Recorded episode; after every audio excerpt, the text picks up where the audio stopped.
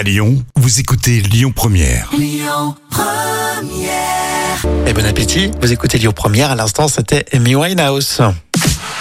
L'actu des célébrités, c'est pour tout de suite avec euh, une immense euh, actrice qui se lance euh, dans la chanson et j'en suis sûr, vous ne pensiez pas à Nathalie Baye, c'est ça Jam? Et Oui, petite surprise. Alors, et à vous de vous faire un avis. Vendredi dernier, Nathalie Baye a dévoilé le titre Life is Long, sur lequel elle chante en anglais avec le groupe de musique le- The Penelopes. Et dire, voici un extrait. On va écouter euh, justement.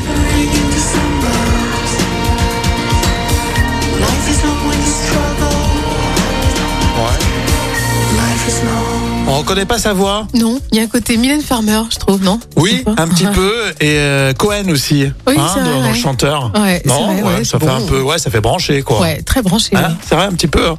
Alors dis-moi, Nathalie Baye, elle a vécu euh, son premier amour un peu compliqué, c'est ce qu'elle a dit. Et oui, elle était jeune et c'était euh, avant Johnny Hallyday. Hum. Elle a vécu dix ans d'une passion rocambolesque et douloureuse avec le comédien aujourd'hui disparu, Philippe Léotard. Ah oui, c'est vrai, j'avais complètement zappé le truc. Et Nathalie Baye a dit que c'était une relation passionnelle, mais qui a dû prendre fin à cause du caractère autodestructeur de son compagnon.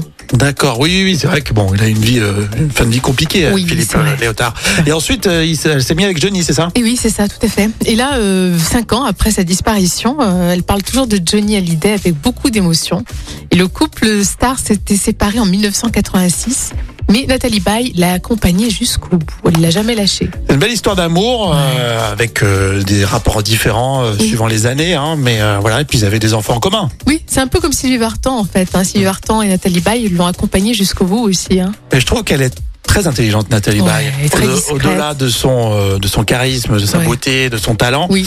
euh, elle est intelligente. Oui, et puis elle sait aussi se mettre en autodérision. Elle a fait aussi des films où elle était un peu euh, sur le côté comique, hein, donc c'est c'est bien. C'est quelqu'un qui a le sens de l'humour aussi. Oui, exactement. On continue avec Michel Berger, le titre inédit Vivre sur Lyon Première.